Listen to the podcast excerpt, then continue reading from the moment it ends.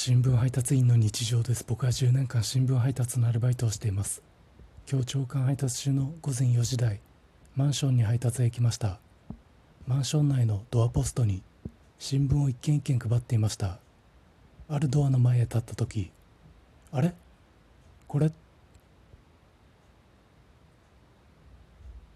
マクドナルドのハンバーガーで使われるケチャップの匂いがした。